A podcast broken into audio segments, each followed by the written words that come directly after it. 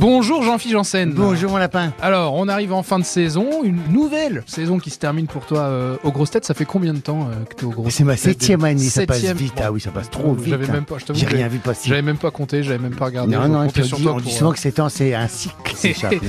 euh, sur cette saison, est-ce que euh, il y a une, une émission où tu t'es le plus éclaté, une qui ressort parmi toutes celles que tu as pu faire cette année? Une qui ressort parmi toutes celles que j'ai pu faire cette année, alors que euh, sont nombreuses, hein, sont nombreuses. hein. Je me souviens d'une émission où j'ai eu un fou rire. J'ai souvent des rires, mais là un fou rire où j'arrivais plus à me contenir. Dans cette émission, il y avait euh, de mémoire, il y avait Stéphane Plaza, et il y avait Ariel Dombal, et je ne sais plus pourquoi, j'ai- ça a déclenché un fou rire sur euh, une boulette qu'avait fait Laurent où c'était perdu sur une question et en fait euh, il a posé une fausse question. J'arrivais pas à m'en remettre de mon fou rire donc ça ça m'a marqué parce que c'est rare que j'ai un fou rire incontrôlable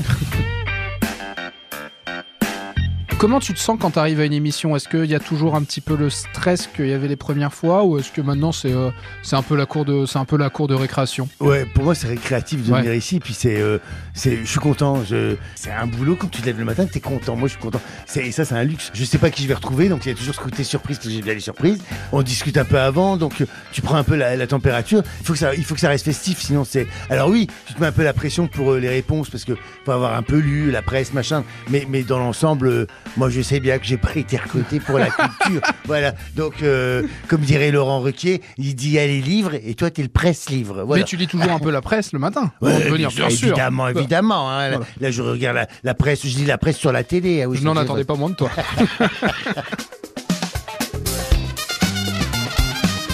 Il y a une ou deux, peut-être trois grosses têtes avec qui tu t'adores faire des émissions, celle avec qui tu te sens le plus, euh, le plus à l'aise?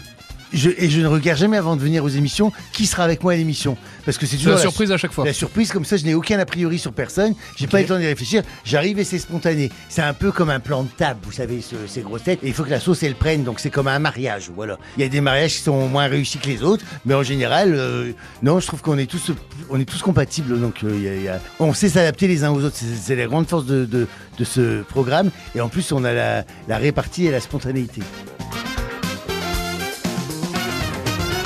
Il y a pas mal de nouvelles grosses têtes qui sont arrivées cette année. Ah oui, plein, Euh, dedans, plein, plein. Vu que toi, tu as fait pas mal d'émissions, est-ce qu'il y en a une qui ressort? Alors Bellamy, il apporte vraiment quelque chose de classique, ah, puisque c'est la musique. Évidemment. Mais du coup, euh, euh, je trouve que euh, c'est un rôle différent, mais que en fait, on a besoin de tout le monde. Bellamy est beaucoup plus réservé, beaucoup plus élégant, beaucoup plus classieux que je ne le suis, mais du coup, c'est complémentaire.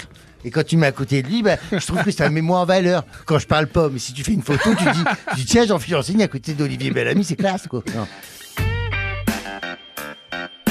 Il y a une grosse tête que tu aimerais voir un petit peu plus euh, la saison prochaine Ah, toi, là. Euh, une grosse tête que j'aimerais bien voir. Je regrette qu'il n'y ait plus Pablo Mira, je le vois plus assez souvent. Parce qu'il est dans d'autres activités, hein, il fait toujours partie des grosses têtes. Mais j'aimerais bien plus souvent parce que j'aimais bien sa, sa façon de faire.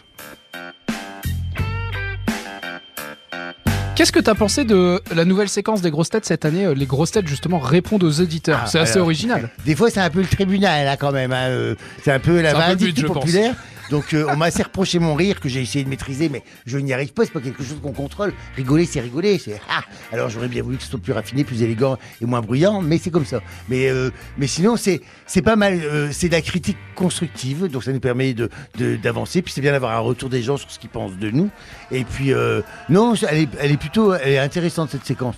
Et puis ça nous fait nous reposer. Nous, on a juste qu'à écouter les gens.